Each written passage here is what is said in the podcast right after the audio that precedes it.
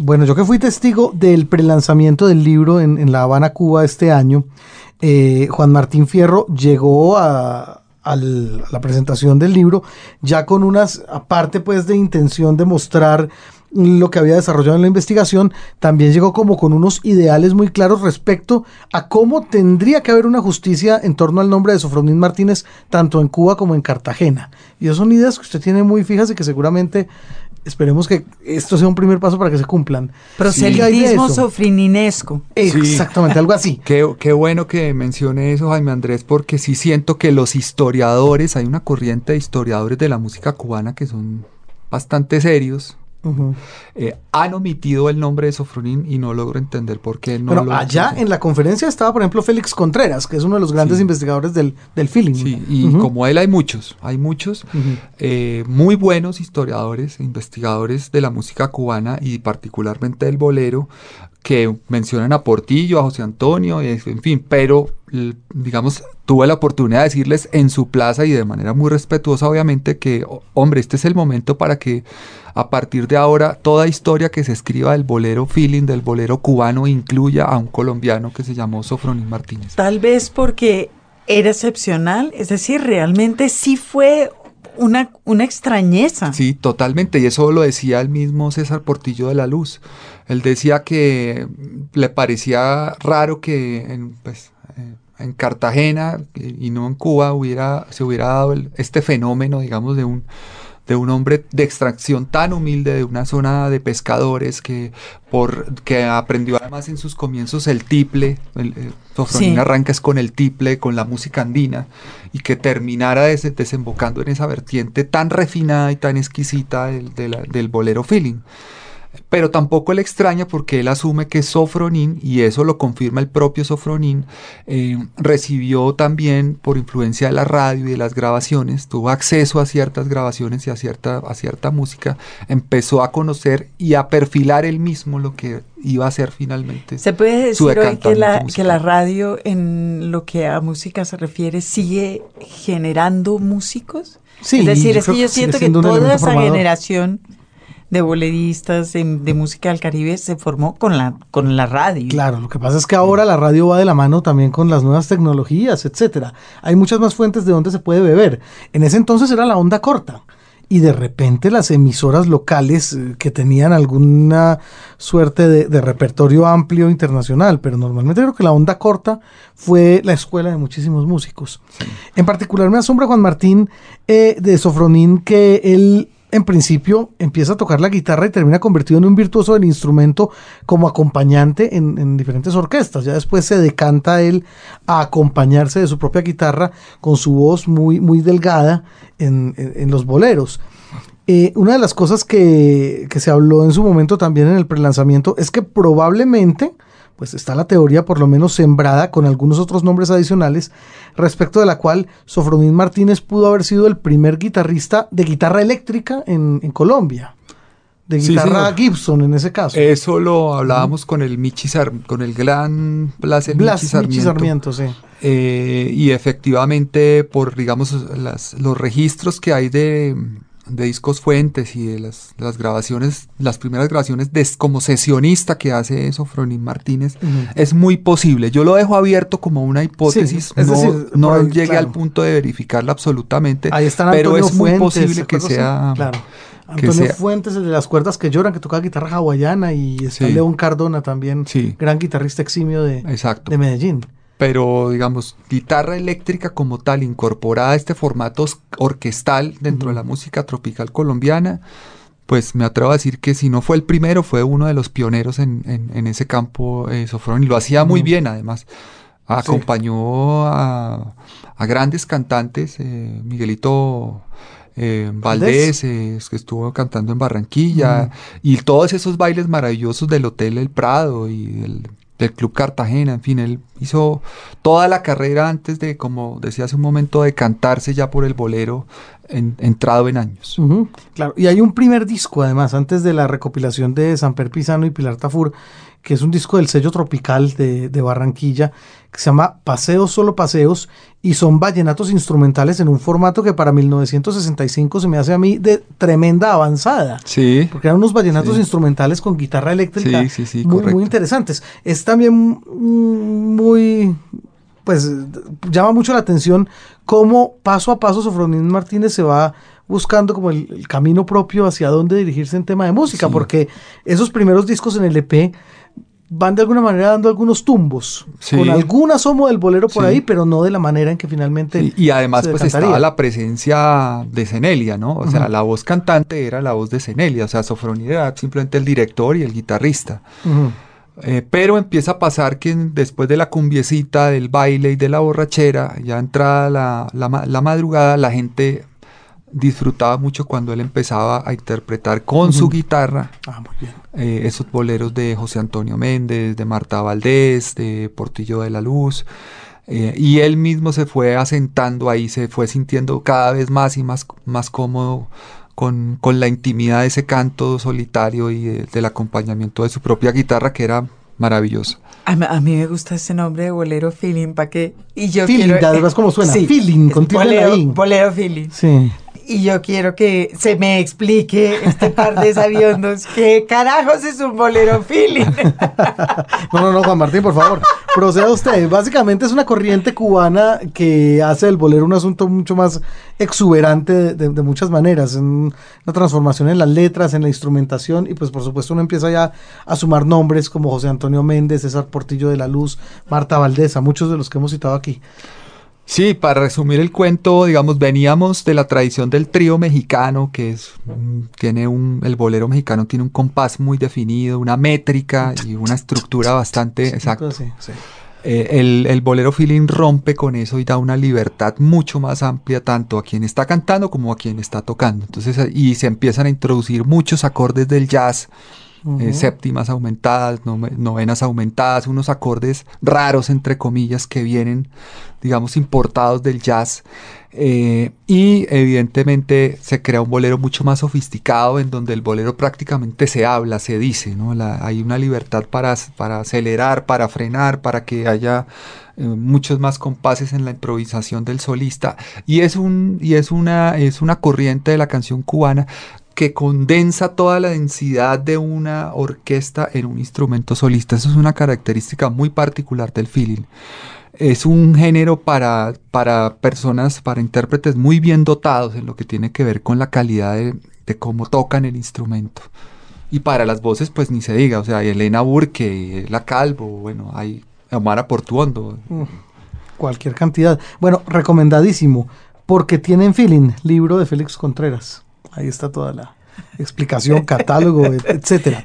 Y es bonito también ahora, ya que eh, a Margarita le llamó la atención esto del, del significado. Eh, Marta Valdés insiste mucho en que ellos no hablan de feeling, el verbo en inglés, de, sino de lo españolizaron, como dice Marta. es genial, claro, eso sí es perfecto, el bolero feeling. Feeling, F-I-L-I-N, feeling, hermosura. suena. Juan Martín, le quiero preguntar por un personaje de, la vida de Sofronín Martínez que me llama también mucho la atención por su desinterés absoluto y es Diana Burgos. Eh, Diana Burgos es como una gran amiga de él, pero se convierte también en su mecenas, en la que lo acompaña a todos lados y es una mujer que tiene un puesto en, un banco, creo, si no, si no mal no recuerdo de lo que leí, pero que está siempre pendiente de Sofronín, aparte pues de sus compromisos, etcétera. Y se convierte de verdad como en un ángel de la guarda del hombre. Es una, una confirmación de tantas sobre lo que significaba para Sofronín realmente cultivar las amistades que tenía. Y con, y con Diana pues realmente tuvo una relación muy estrecha, ella es efectivamente banquera, es consultora básicamente, vive y está en Cartagena. Eh, y eh, la amistad de ellos comienza al, al filo de los años 80 eh, se conocieron justamente en ese circuito de la tertulia cartagenera de la bohemia, se, cantaba en las casas, había piano de cola y entonces era una cosa realmente maravillosa. Eh, y ella poco a poco se va convirtiendo de alguna manera en una protectora de Sofronín. Eh, hay una, historia lindísima en el libro, es cómo Sofronín pues, no tenía los recursos para hacerse a una guitarra pues, de, buena factura, una guitarra española, una guitarra digamos de, muy buena calidad. y Diana hace un viaje a, a España y eh, regateando en uno de los almacenes más prestigiosos donde le hacían las guitarras a Paco de Lucía, logra obtener un buen descuento para traerse una, una guitarra eh, y su gran temor era que a, que a Sofronín le fuera a pasar algo de la emoción, digamos, cuando le va a entregar la guitarra, ella no sabía cómo dársela porque... ¿Cómo dársela edulcorada? Porque Sofronín tenía problemas de hipertensión, oh. este, era un señor ya delicado de salud mm. y es lindísimo porque cuando él abre la guitarra no la toca, como que la, mira, las, vuelve a cerrar el estuche, vuelve y la abre y como que la acariciaba, pero no, no le sacaba ninguna nota. Luego ya después de una hora, algo así, la fina y ahí sí, y tocó, me, me dice Diana tocó prácticamente horas, durante horas. Y Diana se convierte en esa, en esa gran amiga, en esa gran protectora. Es la persona que está organizando el homenaje de mañana, ah, ya ve con la alcaldía. Diana realmente es una persona que eh, sí ha tratado por todos los medios de que a Sofronín se le recuerde y se le reconozca. Y también tiene un rol, digamos, complicado en el, momento final de Sofronín cuando lamentablemente eh, sufre eh, los problemas de salud que, le, causan su muerte finalmente en Cartagena. Él estaba acá en Bogotá en un homenaje y pues Diana es la persona que se apersona cuando él sufre este ataque, lo, lo pues está al frente de toda la situación para coordinar su traslado a Cartagena donde finalmente fallece el maestro Sofronín. Oyéndolo hablar me acordé de otra historia que usted cuenta en su, en su libro sobre su mujer de toda la vida. Sí que nunca lo iba a oír cantar. Sí, es bonito eso. Pero además, imagínese. Dice que qué pereza, es como ir a visitar al marido al banco. Eh, sí, es, exactamente porque ella decía, pues es que ese es su lugar de trabajo, yo que tengo que ir a hacer a la quemada. Claro que fue, una que otra vez, pero no, tan es así que pensaban que la mujer de la esposa de Sofronín era, era Cenelia. Mm, tan, tanto se notaba la ausencia y la discreción de doña Esther que y además, yo también resalto eso, eh, pues doña Esther tenía el privilegio de los ensayos en la casa de Turbaco eh, bajo el palo frondoso al caer de la tarde, donde Sofronín tocaba durante horas y ensayaba todo lo que... A, ella, a ella le tocaba su músico personal, como nos contó alguna vez María Jimena, que le tocaba con, con Oscar. Con Oscar Acevedo, claro. tiene, toda la, tiene toda la pinta, claro. Juan Martín, ¿por qué mm, Sofronín Martínez no habrá grabado esa última etapa tan maravillosa de su vida? más allá de estas grabaciones caseras que, bueno, por fortuna sobrevivieron y nos legaron sus familiares por medio de MTM y ahora por el disco que incluye usted también en su libro? Muy buena pregunta, varias razones. Era un hombre extremadamente modesto, desesperadamente modesto. Eh, dos, eh, grabó muchísimo, pero lo hacía de manera muy informal, al punto de que esta gran recopilación, antología de Daniel Samper, llega post-mortem y llega por cuenta de las cintas de los cassettes que él había repartido informalmente entre sus amigos, esas, esas cintas se remasterizan y de ahí sale esta extraordinaria antología de tres CDs. Pero fíjese que es como sigue circulando, por ejemplo, la champeta en Cartagena, ¿sí? Tal, tal cual. Sí, yo tengo esta grabación, la pongo en el pico del amigo. Y tres, hay una anécdota y es tan modesto era Sofronín que cuando llegaron los señores de una entidad financiera a decirle, mire, queremos grabarle un disco con todas las de la ley en un estudio, pues para que haga una cosa de buen... O sea, Sofronín simplemente no les creyó porque ya había más de un borrachito en Cartagena que, le había jurado en medio de la, de la borrachera que le iba a grabar el megadisco y nunca le grabó nada. Entonces, mm. cuando llegan estos cantos de sirena, pues él dice, no, mire, yo le agradezco mucho, Pasaron varios meses. Dejemos estar. Y la gente de esta entidad financiera finalmente tuvo que ir un vicepresidente, tuvo que desplazarse hasta Cartagena y llevarse a un productor mm. para que Sofronín creyera que sí era verdad lo que le estaban ofreciendo y ahí sí traérselo para Bogotá para que grabara el disco porque no hubo poder humano que lo convenciera de que sí era en serio la mm. propuesta. Entonces, todos esos factores convergen para explicar de alguna manera por qué no. Un disco que tiene un par de particularidades ese, Juan Martín. Uno, pues que es un una grabación cerrada, es decir, no es una grabación que sale a la venta comercialmente, sino que es una grabación del banco, para clientes, asumo yo. Ese álbum se llamaba Cartagena, sí. Y lo otro es que definitivamente sigue siendo una prueba, me lo dicen porque yo no lo he escuchado, pero me dicen que sigue siendo una prueba de que menos es más de que la exuberante orquestación no significa que vaya a ser un mejor producto que, el sofronín más íntimo. Sin duda, sin duda. Y lo mejor de Sofronín, pues digamos, obviamente respetando y valorando muchísimo su trabajo como sesionista, era un gran guitarrista eh, y lo, podemos constatar en múltiples grabaciones con orquestas, pero lo mejor de Sofronín definitivamente está en el alma y en el ímpetu de esa guitarra y de, esa voz y de cómo serpentea esa, esa melancolía y ese bolero en, Era un músico en vivo. Sí, Sí, exacto. Bueno, pero Margarita no nos ha contado si finalmente estuvo en la quemada, si lo vio, si lo conoció. claro que lo vio 80 veces. A ver, no, ya no quiere contar nada. ¿Qué, es lo tan terrible que no se puede Nada, no, no tengo nada que decir. Mande entonces a que escuchemos música, pues. Música. Música. En los libros, la literatura se oye.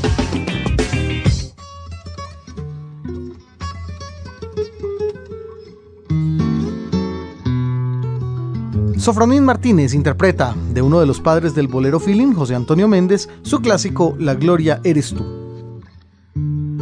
Eres mi bien lo que me tiene extasiado, porque negar que estoy de ti enamorado de tu dulce alma. Es toda sentimiento de esos ojazos negros de un raro fulgor que me dominan e incitan al amor. Eres un encanto, eres una flor. Dios dice que la gloria está en el cielo, que de los mortales el consuelo al morir Bendito Dios porque al tenerte yo en vida no necesito ir al cielo tisú. Si alma mía, la gloria eres tú.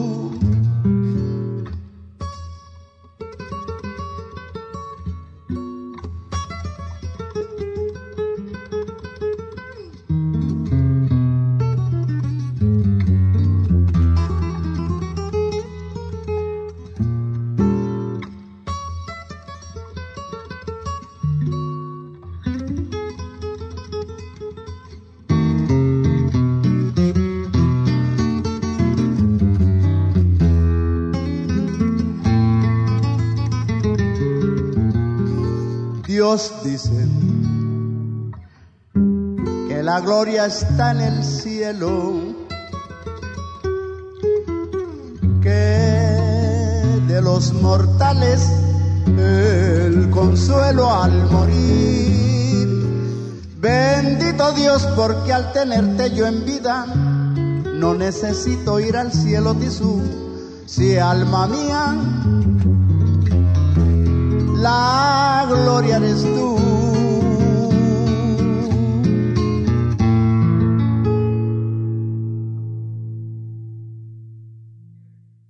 Los libros. Señal Radio Colombia. En lista de espera. Pues no se hace esperar esta lista de espera para Juan Martín Fierro, Margarita, con todo lo que tiene que ver con sus hábitos de eh, lectura, escritura, entre tango y tango. Ah, sí, entre bolero y bolero también. Sofronín Martínez, El Ángel de Pasacaballos, libro escrito por Juan Martín Fierro, biografía del gran bolerista cartagenero. Y pues por supuesto muchas preguntas que hacerle en esta lista de espera, Margarita. Y la primera, ¿le gusta leer? Me encanta leer. ¿Qué? Esencialmente literatura, novela. Mm. Eh, largas, cortas, de aquí, de allá, en español, el tamaño no me importa, Le, jalo a todo, realmente me gusta, y me gustan escritores no solamente latinoamericanos, me gustan europeos, eh, estadounidenses, eh, tengo eh, brasileños también he leído. Y ya confesó que no suelta un libro, ¿verdad? Tengo el terrible efecto de no poder soltar un libro aunque no me haya gustado hasta la última página. Es, una, puede ser una verdadera tortura ¿A qué horas lee? Normalmente leo en las noches y los fines de semana ya arranco una buena sesión de lectura en, horas del día de la mañana. ¿Ya se pasó a leer en Kindle, en un lector electrónico? papel. No he, podido, estoy mm. totalmente dedicado al papel. Y como editor también trabaja papel y digital, ¿verdad? Sobre todo papel, sobre todo papel. Eh, trabajo que hacemos, eh, el trabajo que hacemos en con la edición de ámbito jurídico es lo hacemos sobre papel y para la parte digital hay un editor que se encarga del tema. ¿Pero lee en pantalla algo o...? Sí, eh, digamos, eh, noticias y como cosas del día a día, normalmente las consulto. En la mañana leo en la casa el periódico y cuando llego a la oficina leo otros. Ah, en digital, lee el periódico en digital. En digital, en pantalla, sí. Ok. ¿Su libro favorito durante la adolescencia? El que cargaba entre la mochila. El con el que se ganó el almuerzo. Ya en, la, en, la, en, las adolescencias de ustedes no cargaban mochilas. ¿Cargaban mochilas? Yo sí, claro. Yo tenía mochila y... Terciada, además, como buen paisa. terciada. Puede sonar un cliché, pero lo voy a decir con toda honestidad. La insoportable idea del ser. Me encantaba ese libro. Está bien, pues para la adolescencia. Está bien, está bien. Era joven, necesitaba el dinero. Y además eh, eh, es de Tusquets, o sea que mm, aguantaba mejor el maltrato. Esa edición de Tusquets. Esa edición de Tusquets. Ah, bueno, está bien. ¿Sale, ya salió el nuevo libro de Kundera? Sí, claro. Ya salió por ahí, sí, sí, Estaba por salir en, en estos meses, ¿verdad? Bien referenciado y toda ¿Y usted ya lo leyó? No, todavía no. Lo tengo todavía. Lo tengo en, sobre mi mesa de noche y no lo he empezado. Usted también. Tampoco, ¿no? ¿Y usted siguió leyendo a Kundera después de La insoportable levedad? Sí, leí La inmortalidad, el libro de los amores ridículos, leí La broma. Ah, un amor, un amor largo. Jack y su amo. Lo mismo que me pasó con Michel Holbeck, que es el francés. el primer libro que descubrí, inmediatamente sentí apetito voraz por todo lo demás, hasta eh, la posibilidad de una isla y Mapa del Territorio, que fue su último libro. Me parece un escritor extraordinario, extraordinario. ¿Usted lee a Condera regularmente? Mm, no mucho. No mucho. No, yo leí La Inmortalidad y creo que paré de contar. No mucho más. Sí, no creo que no. Bueno, su relación con los editores, ¿cómo fue este, este proceso con El Ángel de Pasacaballos? Eh, pues eh, esencialmente trabajé con el editor de Barranquilla, se llama eh, Manuel Palmet. Eh, y tuve varios lectores, tuve varios lectores, mi papá, uno de ellos, mi papá es un editor bastante eh, rígido y digamos de la vieja escuela, lo cual me gusta mucho. Eh, y dos amigos ya más contemporáneos míos que fueron Diego Garzón y Alonso Sánchez Baute, a quienes obviamente les estoy muy agradecido. Ellos, ellos, fueron sus lectores y sus críticos con, el manuscrito exactamente unas, unas eh, sesiones de trabajo como de lectura y, y la verdad me hicieron comentarios muy válidos, muy, muy pertinentes. ¿Qué libro ha regalado muchas veces? Mm, no muchas, no soy muy de regalar libros, eh, y normalmente trato de regalar siempre un libro asociado a la persona, es decir, no un libro que me guste a mí, sino un libro que creo que le puede interesar a la persona. Ah, en ese orden de ideas es, es, más fácil la tarea porque además no queda uno como tan egoísta de regalar lo que yo quiero que tú leas, no, sino lo que creo que a ti te gustaría leer. Pero sí recuerdo haber regalado un par de, libros de Vinicius Chimoraes antologías de Vinicius que siempre también trato de, multiplicar por el mundo los lectores de Vinicius porque es uno de los grandes descubrimientos literarios de mi vida. Un gran eh, poeta Vinicius, indudablemente. Ese es un amor suyo. ¿Y qué libro no regalaría nunca? Eh, um, seguramente un ladrillo de Winston Churchill o algo que tenga que ver con la Guerra Fría o algo así. Qué desagradecido, carajo. No, no, no. eso al contrario habla muy bien de mi generosidad, porque yo sí pude desprenderme del libro de Churchill. Don Martín no lo regalaría nunca porque no se lo quiere, no se quiere desprender del libro. Lo quiero conservar para, mí siempre. ¿Se considera un escritor, un periodista, un editor? No sé, esencialmente un periodista, así me siento más cómodo. Que es una forma de la escritura?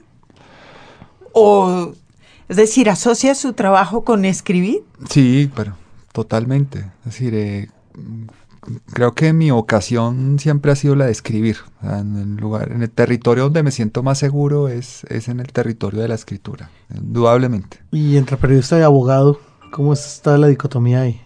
No, digamos, el, derecho ha sido una carrera que me ha, que me ha permitido, digamos, eh, trabajar en muchos campos. Eso se lo agradezco a la carrera que escogí. Y además... Su papá que lo convenció. Y a mi papá. y además es una, es una carrera que, necesariamente también tiene que ver mucho con las, eh, pues con las humanidades y con el, con el mundo de las ideas, ¿no? Con el pensamiento. Eso decía mi mamá que es abogada y yo no le creí nunca. No, pero mm. Es, total porque pues finalmente es, de alguna manera el derecho tiene un pie en la sociología, en la antropología, eh, en la historia. Voy a no creerle, Margarita, ¿no?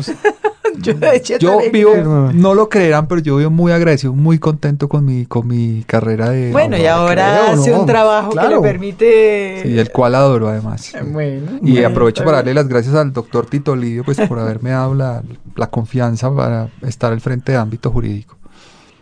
Bueno, Tito Livio, que es uno de los grandes editores colombianos. Eh, a él deberíamos invitarlo alguna vez. Deberían, porque, tiene muy buenas porque Tito Livio Carlos lleva aquí en La Briega, pero ¿cuántos años? Más de 50. Doctor Tito Livio está bordeando ya los 91 años. Sí. bueno. y no ha parado de trabajar nunca y es un hombre que ha estado siempre en el ámbito editorial. Bueno, pues tengámoslo presente para el año entrante entonces, Margarita, para invitar. Un consejo inútil que le hayan dado. Eh, lea. Inútil totalmente. y un consejo útil que usted le daría a una persona más joven. Cuando lea en voz alta lo que acaba de escribir. ¿A usted le funciona? ¿Usted lo hace? Ya he desarrollado la habilidad para leer eh, en voz alta, pero sin hablar, como dentro de la cabeza. Mm. no sé si me en, en, voz alta, Manon Tropo. Manon Tropo. ya, que es un, ya que es un programa de los libros bailables. Bailable Manon Tropo. Manon Tropo. En voz alta, pero ajá. Eh, si pudiera hacer una cena literaria, ¿a qué tres escritores invitaría?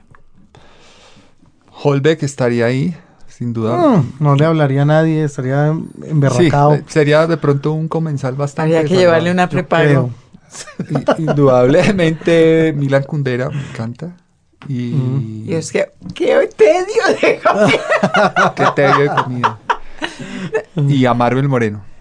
Marvel Moreno tal vez sería más divertido. Y le ve detrás de ella toda la cena. Sí. Qué bárbaro. Bueno, no, de verdad que sería una muy buena crónica, en todo caso. Saldría un muy buen escrito de esa cena. Como la, como la crónica que usted cita en, en su libro sobre Sofronín, de alguien que dice que gracias a Sofronín eh, consiguió nenas una y otra vez, es decir, que cuando quería cerrar el trato se las llevaba para la quemada. Francisco Pinot, no, claro, es que la quemada era, tenía un rol estratégico mm. en, la, eh, en el plan de conquista de, de todo hombre cartagenero de, aquellos, aquellos años. Con lo cual a usted que preguntarle, Juan Martín, también si la música le ha funcionado para las lides amatorias. Toca boleros en guitarra, pues imagínese. Bastante bien, la verdad es que ah, pues, la, música, la música es de alguna manera una muy mm. buena antesala a, todo lo que ha de venir, ¿no? Es, un territorio en el que... Lo dice un experto melómano. Es otra forma de comunicación, para resumir, no, no, no ir no dar muchos detalles, pero es una, es una forma de comunicación bastante yo no voy efectiva. A yo no voy a preguntar en reemplazo de qué, pero ah. dejémoslo estar. Parece, parece que parece que tú, me eh, entiendes. parece que parece que hay un disco que siempre recomiendo que se llama Ballads de John Coltrane. Parece que es ajá. Ah, muy bien. Ya, estamos anotando. en el momento en que se está grabando este programa le voto este dato mi querido Juan Martín Fierro se están conmemorando exactamente 50 años de la grabación de A Love Supreme el disco clave de John Coltrane. Toca John Coltrane para aquello de la Incomunicación. Exacto. Wow, qué bien. No, mira, mejor no hablemos. Bueno, mejor hablemos. así. No nos incomuniquemos. Coltrane, Coltrane, solo Coltrane. eh, cada vez que ha hablado de su vocación de escribir, ha hecho el gesto de escribir a máquina. Escribir en ordenador, escribe a mano. Este libro no sé, puso en evidencia unas manías rarísimas porque normalmente yo escribía siempre, escribo muy desordenadamente primero que todo, o sea, de hecho creo que empecé escribiendo como lo que creía o lo que terminó siendo el final del libro. Y eh, en un momento de desespero, de, como encrucijada, que no, sentía que la cosa fluyera, empecé a escribir a mano y me resultó bastante útil, no sé por qué. Y, em, em, de hecho todo mi trabajo de notas, de reportería está hecho a mano. Obviamente uno lleva una grabadora, pero mm, yo desgrababa mucho, o buena parte de ese trabajo lo hacía manual y eso como que me, calmaba, me daba como más claridad mental para trabajar. Manual con lápiz, manual con bolígrafo, manual. De hecho, muchos de los, de las, digamos, de los momentos críticos en que no sabía para dónde agarrar, los resolví escribiendo a mano. Y hablando de ese para dónde no saber agarrar, Juan Martín, ¿cuál fue la primera fuente a la que usted recurrió, aparte pues ya de la, del contarle a Daniel Samper Pisano de su iniciativa? ¿Cuál fue la primera fuente a la que usted consultó, entrevistó? Pues a la primera persona que yo contacté fue a la nieta de Sofronín, Andrea Palmet. Y Andrea me puso ya en contacto con eh, su abuela, que es doña Esther, que es la la, mujer de, Sofronín. Y obviamente ya conocía a, Cecilia y al resto de la familia, pero fue, fui realmente muy privilegiado porque digamos que la primera fuente fue... Ya se metió a la familia. Eh, bueno, acá hay un asunto simpático, hablando de meterse a la familia. Andrea Palmet, y usted nos cuenta que el editor del libro se llama Manuel Palmet. O sea que la familia padre e hijo. También tiene editorial la familia de padre e Y eh, eh, sí, es increíble. y está bueno, a Diana yo la considero prácticamente miembro de esa familia y Diana es la persona que está coordinando todo el tema del homenaje en Cartagena.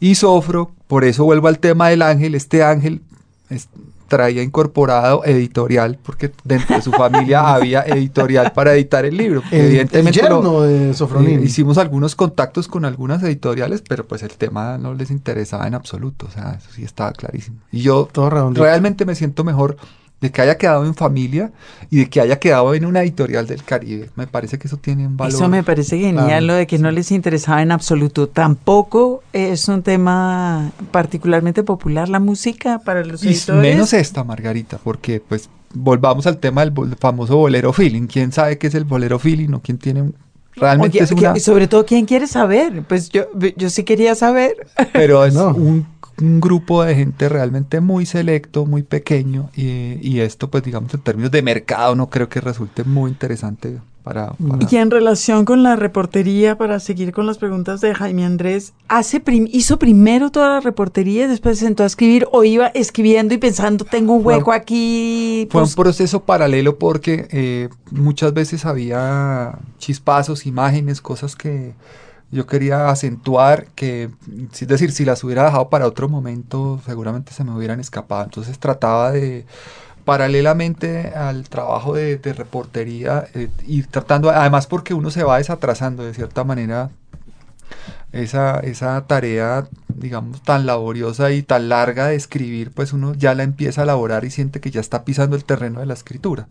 Ahora, me retrasó mucho no poder entrevistar a Marta Valdés eh, duré más de dos años a la casa, digamos, de, de, Marta, que es una persona bastante escurridiza. Es muy difícil hablar con ella. Y finalmente logré entrevistarla vía Skype eh, por cuenta de Lena Burke, nieta de la gran Elena Burke. Me hizo el favor, me hizo el puente con, con Marta, que estaba en Miami, estaba en la casa de ellas. Y ahí finalmente ya dije, bueno, ya el, el, rompecabezas está completo, ya tengo todas las fuentes que realmente necesitaba. A mí me tocó ya ver en, en La Habana, Margarita, el primer encuentro en persona entre Marta Valdés y Juan Martín Fierro.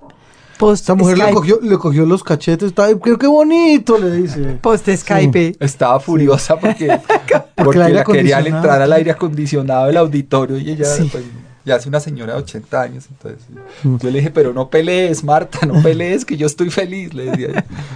Yo toda brava, pero es que mira, yo estaba penadísima por no poder estar adentro del auditorio y me esperó afuera, lo cual de verdad fue un exceso de su parte, porque semejante señora, semejante institución dentro de la música cubana. Y de hecho, de hecho, dentro de los temas inéditos que hacen parte de la grabación incluida en el libro Sofronín Martínez, El Ángel de Pasacaballos, está el clasiquísimo Tú no sospechas. Esas versiones inéditas, ¿quién las, quién la recupera la familia. Vea. Cual tiene un valor sentimental inmenso, porque pues... Tres temas inéditos, otra razón más para adquirir el es libro. Es una familia además que vive aún alrededor del, de la memoria amorosa de su padre, eso me encantó y se ve en su libro, es decir... no son eh, adoradores silenciosos, pero mantienen vivo el amor sobre todo. Claro, bueno, de hecho Luis Fernando, el hijo de Sofronín, uno se lo encuentra en todos los festivales de música de, la costa caribe, es un melómano absolutamente consagrado. Es una autoridad en la materia, eh, Luis Fernando, a quien aprovecho para mandarle un saludo muy grande. Igual yo. un eh, saludo amigo, a quien considero un gran amigo. Sí, eh, eh, esa figura del ángel me gusta mucho porque no solamente al nivel de la familia, sino como entre los amigos y todo, Sofronín es una presencia que permanece. Insisto mucho en eso porque a pesar de que ya se fue hace 15 años, se nos fue Sofronín, es una persona que, a la cual las personas tienen muy presentes. Y Sofronín es para mí una palabra mágica de alguna manera porque cuando uno dice Sofronín, la gente sonríe, se abren las puertas. y, nadie más en el mundo se llama, como él. Claro. Eh, es que yo creo recordar, Juan Martín, antes de escuchar la música de Sofronín, creo recordar un artículo, una, un postre de notas de Daniel Samper Pisano, donde se hace una semblanza del personaje y me quedó sonando porque el primer párrafo habla precisamente sobre lo extraño del nombre y sobre que la gente no sabía, le decían sofro, entonces no sabían, se llamaba sofronías, otros le decían sofrito como si se tratara de una carne del, bonito. Entonces se quedó sofro para resolver el problema. Sofro. sí. Eh, me, acuerdo mucho de esa columna por esa particularidad del, de nombre tan sonoro. De las cosas más bonitas de escribir este libro realmente fue ver que cuando mencioné esa palabra mágica, todo el mundo cambiaba, su expresión facial cambiaba, era una cosa, la mirada le cambiaba, había un brillo, había sofronín, algunos se sobresalían. Y fíjese que es una de las cosas maravillosas de la música en vivo, que el, que el, el impacto es permanente. Sí. ¿Verdad? Sí, es verdad, qué lindo eso. Qué bonito. Y eso sí que hizo él. ¿Usted escribe regularmente? No tanto como quisiera, la verdad. Quisiera pues, escribir más, pero pues en este momento por, por las responsabilidades que tengo, tengo que ejercer más como director que como periodista propiamente dicho. Entonces eh, dedico más tiempo como al tema de coordinar procesos editoriales y periodísticos en general. Y, pero escribo, estoy, estoy publicando permanentemente artículos sobre música normalmente en el tiempo. Eh, entrevistas, ahorita publiqué un reportaje con Ivette Cepeda, con Isaac Delgado, publiqué sobre el cierre de Salomé Pagana, he escrito... Compartió un escenario con Cheo Feliciano. Escribí para Soho una crónica, creo que la única que he hecho de su plantación y que haré, porque no, es de un género bastante audaz del periodismo, pero cantar en un escenario con Cheo Feliciano fue una experiencia maravillosa. Eh, entonces sigo mm, trabajando mucho en el tema musical, digamos, publicando por ese lado. Mientras escribe, lee cosas relacionadas con lo que está escribiendo o su lectura es, eh, va por caminos diferentes de su no, escritura. Sí, cuando, digamos, estoy metido en un reportaje o en un artículo, siempre trato de documentarme muy bien. Es decir, no me gusta dejar cabos sueltos o como preguntas por ahí o teorías al azar, no. Si no sé, voy a las fuentes, investigo, llamo a mis amigos o busco las fuentes para estar seguro de que lo que lo que voy a escribir tiene por lo menos una primera investigación, por lo menos. ¿Y oye música mientras escribe? Excelente pregunta. Me cuesta un trabajo inmenso, Margarita. Me cuesta muchísimo. Necesito la una soledad demasiado ruidosa para, para poder escribir. ¿Y canta boleros como su mamá? Canto boleros, sí, pues para los amigos, obviamente, pero pero ahí le hago la guitarra y, canto, me encanta, me gusta. Eh, además creo que es una, es una, hace bien para el alma cantar, como bailar. Sí. Tanto cantar como bailar son dos actividades que... Aunque uno no lo haga bien, siempre es divertido. Que son agradecidas por el alma. En otras formas de entretenimiento, ve televisión, ve cine. Televisión cero, eh, pero veo... A pesar de que tiene niño. Sí, tengo un niño, pero pero le atinamos, le pegamos más al cine que a la televisión.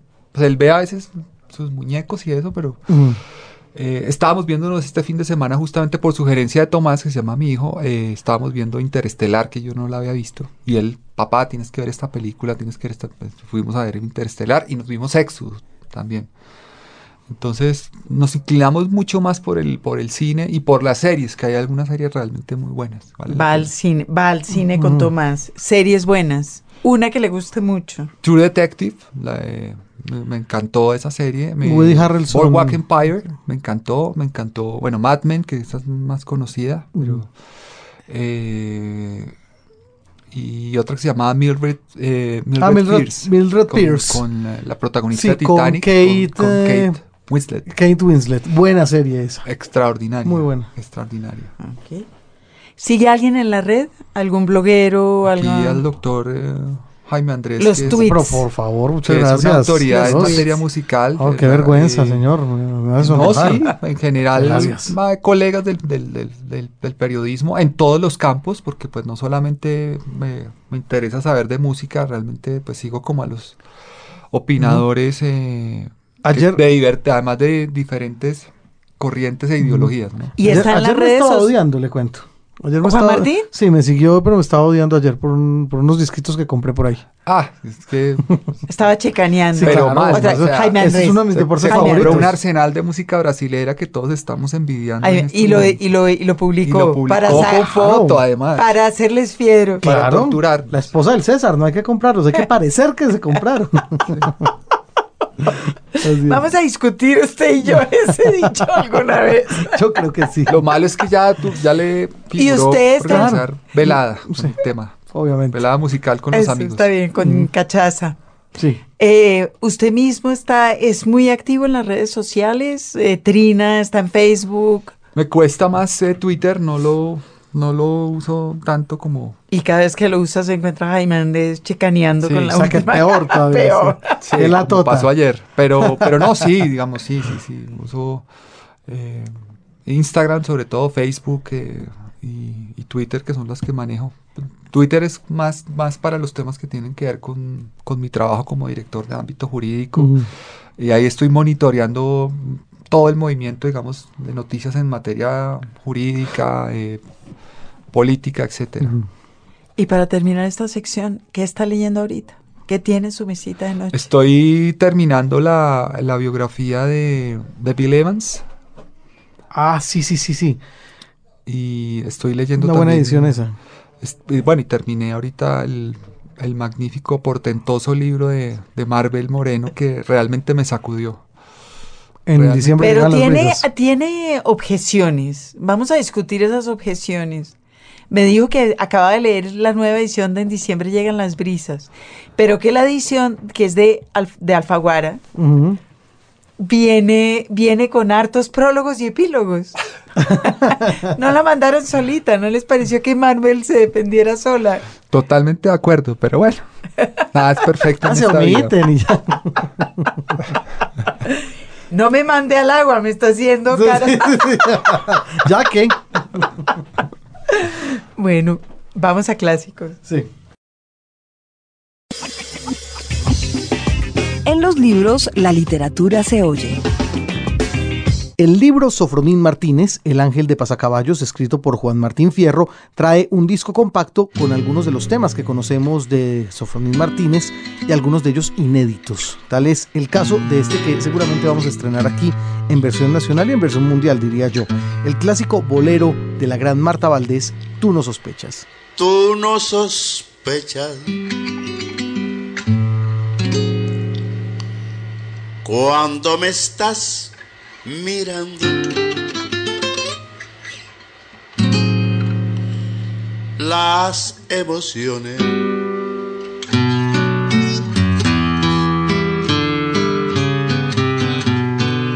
que se van desatando. Te juro que a veces me asusto de ver que te has ido adueñando de mí y que ya yo no puedo frenar el deseo de estar junto a ti. Tú no sospechas estas furias inmensas que me dominan cada vez que te acercas. Y aunque no ha habido intención en ti de provocar lo que siento, te vas a enterar de una vez de que ya te quiero.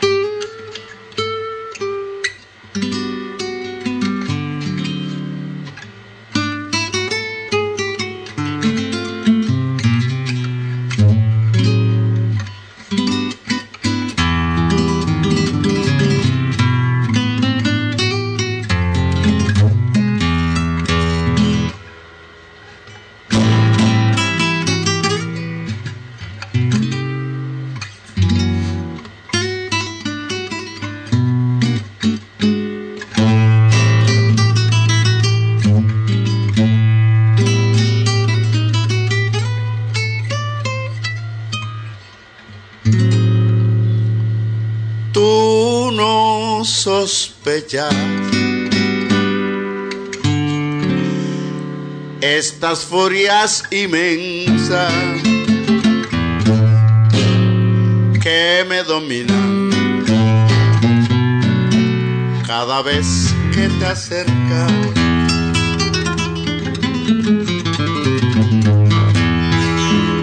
Y aunque no ha habido intención en provocar lo que siento, te vas a enterar de una vez. Te vas a enterar de una vez de que ya te quiero.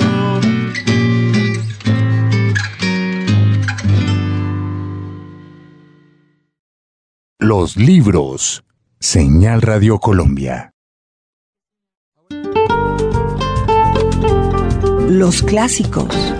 Pero para el cierre, después de un programa con mucha música y los grandes comentarios alrededor de Sofronín Martínez. Estaremos bailando de domingo a lunes sin parar, mientras usted, Juan Martín, está allá en... En, el, eh, lanzando el libro. En el ¿Cómo se llama la Heredia? Que no se llama la Heredia. Sí, el Adolfo Mejía. Teatro Adolfo Mejía. En el Adolfo Mejía. Nosotros estaremos en Bogotá. Chaca, chaca, chaca. Bueno, recordemos las coordenadas. Entonces, Juan Martín, primero que todo, la gente. Mañana lanzamiento de Sofronín Martínez, El Ángel de Pasacaballos, en el Teatro Adolfo Mejía de A las seis de la tarde, el libro será presentado por Daniel Samper Pisano y por Augusto Beltrán Pareja. Entonces, todos muy cordialmente invitados. La entrada es gratuita. Cuando digo mañana, me refiero a quienes están escuchando el programa en su edición original del domingo en la mañana. Ya si están escuchando la repetición del lunes en la noche, probablemente están en el after party. Ya, ya pasó y no nos están oyendo, están felices enrumbados. Exactamente. o sea que, no, sabemos el sentido de lo que estamos diciendo, para nada. Pues bueno, ya se sabe entonces mañana el lanzamiento en Colombia de Sofronín Martínez, El Ángel de Pasacaballos. Ya había sucedido lo propio en el Festival Boleros de Oro de La Habana. Qué gusto saber que el libro llega ya a las librerías. Juan Martín, llegó la hora de los clásicos y por supuesto aquí en esta sección hablamos básicamente de, sus influencias literarias y de lo que lo ha motivado a usted como lector. Así que, ¿qué nos trae y, y por qué eligió usted precisamente este autor? Pues usted le, han dado mucho palo al tema de, ser abogado, pero encontré un maravilloso escritor checo, mm. Bomil Raval, eh, que curiosamente es eh, nacido en Brno, donde nació Kundera, y también doctor en Derecho. También desempeñó múltiples oficios, etcétera, etcétera. Eh, nació en 1914, murió, murió en el año 97 y sus libros me marcaron por los sencillos, por la, digamos, es un escritor cero pretencioso, no intenta intelectualizar ni descrestar al lector con, con teorías raras ni ensayísticas, sino que es un escritor a secas, digamos, eso me gustó mucho. Esa descripción que acaba de hacer es de los libros de Kundera, ¿verdad? Ese un escritor que intenta descrestar a los lectores. y eh, de, hecho, Holbeck también es muy de esa línea, ¿no? Uh, ni hablar. Las partículas elementales puede llegar a ser... Ampliación del campo de batalla. pero fascina, fascina. Ese mundo decadente y, sobre y saturado de, mm. De teorías raras de, de Wolf me, encanta. Pero bueno, escogí un libro además que, tiene un título precioso, se llama Una soledad demasiado ruidosa. Como eh, cuando usted escribe. Como cuando yo como escribo. la que requiere para escribir, claro. Eh, y es un libro que cuenta la historia de un hombre que lleva 35 años trabajando en una picadora de papel. En esa pica, a esa picadora de papel llegan todos los libros que la sociedad en la cual él vive pues quiere desechar, desde afiches. En una sociedad autoritaria, supongo. Exactamente. Los libros de, de Raval posteriormente son prohibidos con la ocupación rusa. Eh, entonces, y además me, gusta porque hablando, como estábamos hablando del tema de lo digital, de si usted lee en digital, en papel, este es un libro que guarda ese romanticismo, digamos, de alguna manera intrínseco por, por leer en papel y porque, digamos, el mundo necesariamente que ya está dando ese giro hacia lo digital, no se olvide de lo que es el placer de tener un libro de papel entre, entre las manos. Entonces, elegí, voy a un, pequeño aparte del comienzo del libro, es decir, cómo arranca el libro, eh, con la esperanza de que pues eh, mucha gente se acerque a, a la obra de este extraordinario escritor checo. Entonces, dice así. Hace 35 años que trabajo con papel viejo y esta es mi love story. Hace 35 años que prenso libros y papel viejo. 35 años que me embadurno con letras, hasta el punto de parecer una enciclopedia, una más entre las muchas de las cuales durante todo este tiempo habré comprimido alrededor de 30 toneladas. Soy una jarra llena de agua viva y agua muerta. Basta que me incline un poco para que me rebosen los más bellos pensamientos. Soy culto a pesar de mí mismo, y ya no sé qué ideas son mías, surgidas propiamente de mí, y cuáles he ido adquiriendo leyendo. Y es que durante estos 35 años me he amalgamado con el mundo que me rodea porque yo, cuando leo, de hecho no leo, sino que tomo una frase bella en el pico y la chupo como un caramelo, la sorbo como una copita de licor, la saboreo hasta que, como el alcohol, se disuelve en mí la saboreo durante tanto tiempo que acaba no solo penetrando mi cerebro y mi corazón, sino que circula por mis venas hasta las raíces mismas de los vasos sanguíneos. Por regla general, prenso unas dos toneladas por mes y para tener fuerzas para este bendito trabajo, durante 35 años he bebido tanta cerveza que con ella se podría llenar una piscina olímpica o una buena cantidad de viveros de carpas navideñas. De esta manera, a pesar de mí mismo, me he vuelto sabio y ahora me doy cuenta de que mi cerebro es un fajo de pensamientos prensados en la prensa mecánica. Mi cabeza calva es la nuez de Cenicienta. Y sé bien que los tiempos en los que el pensamiento estaba inscrito en la memoria humana tenían que ser mucho más hermosos. Si en aquel tiempo alguien hubiese querido prensar libros, tendría que haber prensado cabezas humanas, pero tampoco eso habría servido para nada porque los verdaderos pensamientos provienen del exterior, van junto al hombre como su fiambriera de fideos, y por eso todos los inquisidores del mundo queman los libros en vano, porque cuando un libro comunica algo válido, su ritmo silencioso persiste incluso mientras lo devoran las llamas. Y es que un verdadero libro siempre indica algún camino nuevo que conduce más allá de sí mismo. Me compré una pequeña calculadora, una de esas multiplicadoras extractoras de raíces, una máquina menuda, no más grande que una cartera. Cuando reuní el valor necesario para abrir la parte de atrás con un destornillador, tuve un sobresalto de alegría porque dentro encontré una minúscula placa, no mayor que un sello, no más gruesa que diez hojas de un libro, y aparte de eso, solo aire, aire cargado de variaciones matemáticas. Lo mismo pasa cuando penetro con los ojos un buen libro cuando despojo el texto de palabras impresas. Entonces tampoco queda nada más que pensamientos irracionales que planean en el aire, que yacen en el aire, que se alimentan del aire, de la misma manera que la sangre está y al mismo tiempo no está en la sagrada forma. Hace 35 años que me dedico a envolver libros y papel viejo. Vivo en un país que sabe leer y escribir desde 15 generaciones atrás. Vivo en un antiguo reino donde siempre ha persistido la costumbre y la obsesión de atiborrarse pacientemente la cabeza con ideas e imágenes que aportan un goce indescriptible y un dolor más grande aún, vivo, envuelto entre personas dispuestas a dar incluso la vida por un paquete de ideas bien prensadas.